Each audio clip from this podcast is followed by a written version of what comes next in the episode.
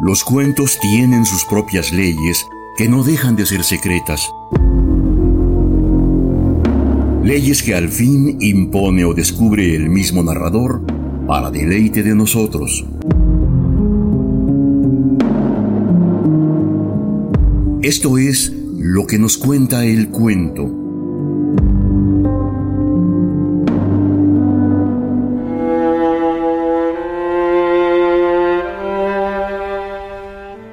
Hoy nos corresponde la entrega de una redacción del florentino Giovanni Boccaccio, nacido en junio de 1313.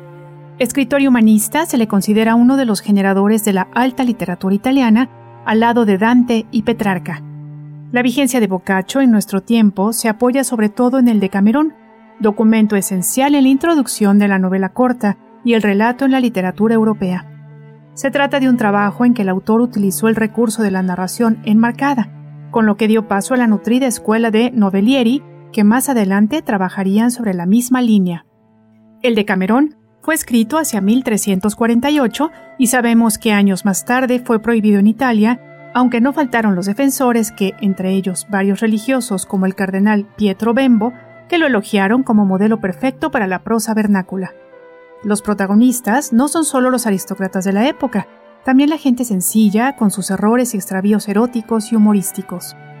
La obra se compone de 100 relatos que transcurren en un lapso de 10 días, narrados por 10 personas con el fin de ofrecerse consuelo mutuo durante la epidemia que azotó Florencia hacia mediados del siglo XIV.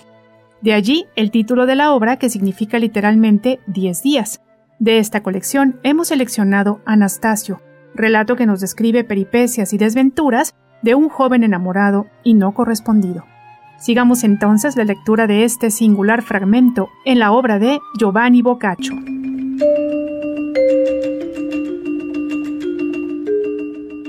Había en Rávena, antigua ciudad de la Romaña, muchos gentiles hombres entre los que se hallaba un mozo de nombre Anastasio de Glionesti, muy rico por herencia de su padre y de su tío, y estando sin mujer, se enamoró de una hija de mi ser Pablo Traversari.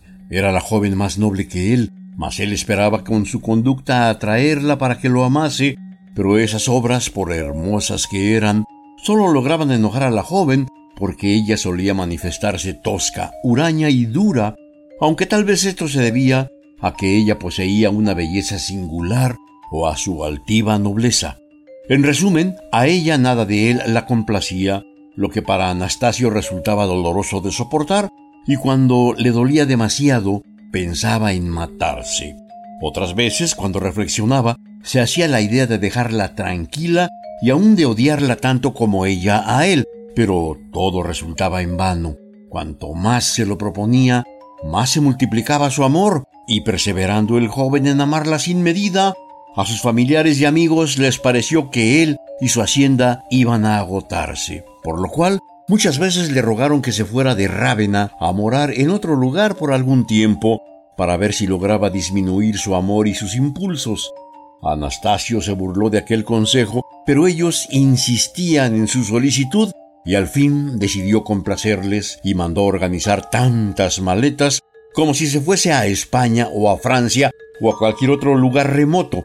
Montó en su caballo y en compañía de sus amigos partió de Rávena y se fue a un sitio que dista de Rávena tres millas y se llama Chiasi. Una vez que hubo llegado, mandó armar las tiendas y dijo a quienes le acompañaban que se devolviesen, pues pensaba quedarse donde estaba. Y ellos regresaron a Rávena. Se quedó Anastasio y empezó a hacer la más magnífica vida que jamás se conociera, invitando a tales o cuales a comer o cenar, como era su costumbre. Y sucedió que llegando primeros de mayo y haciendo buenísimo tiempo y él siempre pensando en su cruel amada, mandó a todos los suyos a que le dejasen solo para poder meditar más a sus anchas, y a pie se trasladó reflexionando hacia el pinar.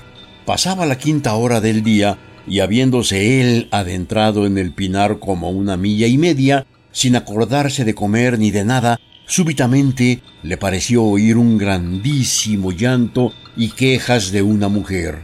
Interrumpido así en sus dulces pensamientos, alzó la cabeza para ver lo que fuese y se extrañó de hallarse en pleno pinar. Y además, mirando ante sí, vio venir saliendo de un bosquecillo muy denso de zarzas y realezas y corriendo hacia donde él se hallaba, una bellísima mujer desnuda, toda arañada de las zarzas y matorrales, que lloraba y pedía piedad a gritos. Dos grandes y fieros mastines corrían tras ella y cuando la alcanzaban la mordían. Venía detrás sobre un negro corcel un caballero moreno de muy airado rostro y con un estoque en la mano, amenazando de muerte a la joven con terribles y ofensivas palabras. Aquello puso a la vez maravilla y espanto en el ánimo del joven y sintió compasión de la desventurada, por lo que se resolvió, si podía, librarla de la muerte y de tal angustia. Pero hallándose sin armas, recurrió a coger una rama de árbol a guisa de garrote y fue a hacer frente a los canes y al caballero, el cual, reparando en ello, le gritó de lejos No intervengas, Anastasio, y déjanos a los perros y a mí hacer lo que esa mala hembra ha merecido. En esto, los perros, aferrando con fuerza por las caderas a la mujer, la detuvieron y el caballero se apeó del corcel y Anastasio, acercándosele, le dijo, No sé quién eres, que así me conoces, pero te digo que es gran vileza que un caballero armado quiera matar a una mujer desnuda y echarle los perros detrás como a una bestia del bosque. Por cierto, ten que la defenderé.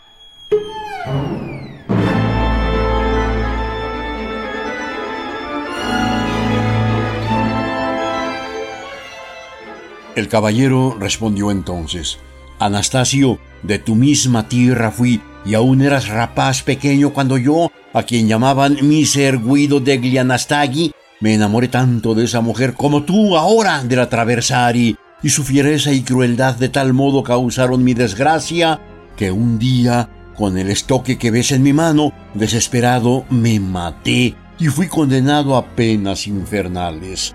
No pasó mucho tiempo sin que ésta, que de mi muerte se sintió desmedidamente contenta, muriese, y por el pecado de su crueldad y de la alegría que le causó mi muerte, no habiéndose arrepentido, fue también condenada a las penas del infierno.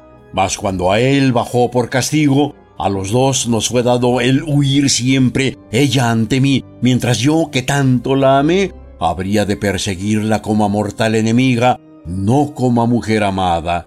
Y siempre que la alcanzo con este estoque con que me maté, la mato y la abro en canal. Y ese corazón duro y frío, en el que nunca amor ni piedad pudieron entrar, le arranco con las demás vísceras, como verás pronto, y lo doy a comer a estos perros. Y según voluntad de la justicia y potencia de Dios, no pasa mucho tiempo sin que, como si muerta no estuviera, resucite y otra vez comience su dolorosa fuga de los perros y de mí.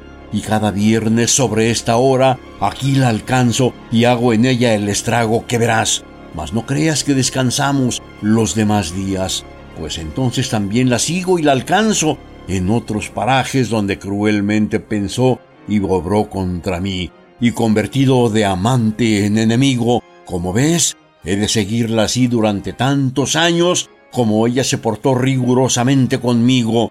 Dejemos, pues, ejecutar a la divina justicia y no te opongas a lo que no puedes evitar. Anastasio, al oír tales palabras, quedó tímido y suspenso, con todos los cabellos erizados, y retrocediendo y mirando a la mísera joven, comenzó temeroso a esperar lo que hiciera el caballero, el cual, acabando su razonamiento, como un can rabioso, corrió estoque en mano hacia la mujer, que arrodillada y sostenida con fuerza por los dos mastines, le pedía perdón, y con todas sus fuerzas le atravesó el pecho de parte a parte. Y cuando la mujer recibió el golpe, cayó de bruces, siempre llorando y gritando, y el caballero, poniendo mano a un cuchillo, le abrió los riñones y le sacó el corazón con cuanto lo rodeaba y echólo a los dos mastines que lo devoraron afanosamente. Casi en el acto, la joven, como si ninguna de aquellas cosas hubiera sucedido, se levantó y huyó hacia el mar, perseguida y desgarrada por los perros, y el caballero, volviendo a montar a caballo y a requerir su estoque, la comenzó a seguir y en poco rato tanto se distanciaron que ya Anastasio no les pudo ver. Habiendo contemplado tales cosas, gran rato estuvo entre complacido y temeroso, y después le vino a la memoria la idea de que el suceso podría valerle de mucho, ya que acontecía todos los viernes. Y así, habiéndose fijado bien en el paraje, se volvió con su gente y cuando le pareció, hizo llamar a los demás de sus parientes y amigos, y les dijo, Durante largo tiempo me habéis incitado a que deje de amar a mi enemiga y ceje en mis gastos. Estoy dispuesto a hacerlo siempre que una gracia me concedáis, y es que hagáis que el viernes venidero mi ser Pablo Traversari, con su mujer e hija, y todas las mujeres de su parentela, y las demás que os plazcan, vengan a almorzar conmigo. Entonces veréis por qué quiero eso. Parecióles a sus amigos que no era cosa difícil de hacer, y al regresar a Rávena, cuando llegó el momento, invitaron a los que Anastasio deseaba, y aunque mucho costó convencer a la mujer a quien amaba a Anastasio, al fin ella fue con las otras. Hizo Anastasio que se aderezase un magnífico yantar y dispuso que se colocasen las mesas bajo los pinos junto al lugar donde presenció la agonía de la cruel mujer. Y una vez que hizo sentarse a todas las mesas hombres y mujeres, mandó que su amada fuese puesta frente al sitio donde debía acontecer el hecho. Y habiendo llegado el último manjar, el desesperado clamor de la joven perseguida empezóse a oír. Muchos se maravillaron todos y preguntaron qué era, y no lo supo decir nadie. Levantándose, pues, para averiguar qué sería, vieron a la doliente mujer y al caballero y los canes, y en un momento todos estuvieron a su lado. Alzóse gran vocerío contra los perros, y el caballero y muchos se adelantaron para ayudar a la joven, pero el caballero, hablándoles como habló a Anastasio, no solo les forzó a retroceder, sino que les espantó y les llenó de pasmo, e hizo lo que la otra vez hiciera, y las mujeres presentes allí, muchas de las cuales, parientes de la joven o del caballero, no habían olvidado su amor y la muerte de él, míseramente lloraron como si ellas hubieran sufrido lo mismo. Acabó, en fin, el lance, y desaparecieron mujer y caballero, y los que aquello habían visto entregáronse a muchos y variados razonamientos.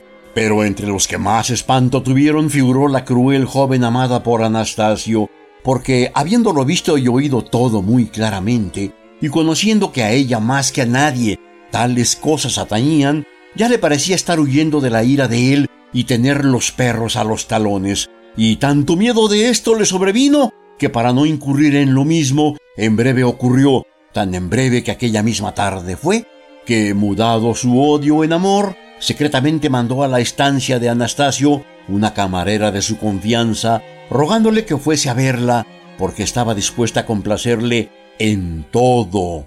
Resolvió Anastasio que ello le satisfacía mucho y que si a ella le placía, haría con ella lo que le pugliese, pero para honor de la dama, tomándola por mujer. La joven, sabedora que solo por su culpa no era ya esposa de Anastasio, mandó contestar que estaba acorde. Y luego, sirviéndose de mensajera a sí misma, dijo a sus padres que quería ser mujer de Anastasio, lo que mucho les contentó. Y al domingo siguiente casó Anastasio con ella, e hiciéronse bodas, y mucho tiempo jubilosamente convivió con ella. Y no solo el temor de la dama fue factor de aquel bien, sino que todas las mujeres altivas se tornaron medrosas y en lo sucesivo, mucho más que antes, se plegaron al placer de los hombres.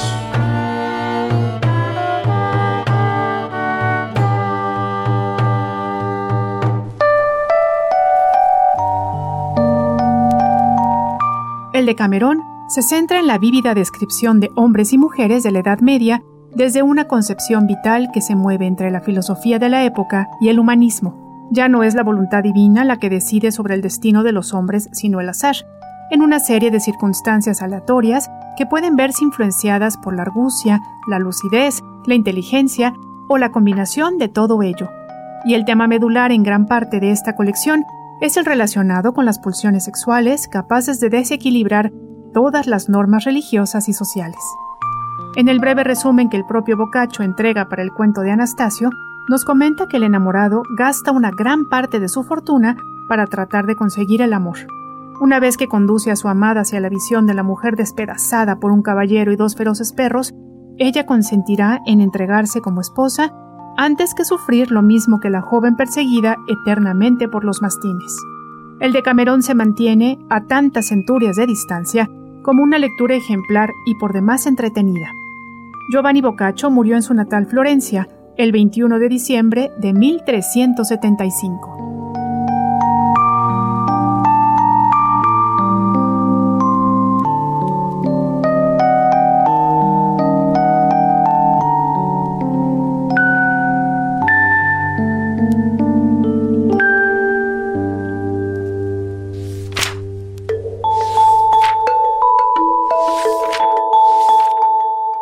Los cuentos tienen sus propias leyes que no dejan de ser secretas. Leyes que al fin impone o descubre el mismo narrador para deleite de nosotros. Esto fue lo que nos cuenta el cuento, una realización de Ileana Quirós y Jorge Vázquez Pacheco.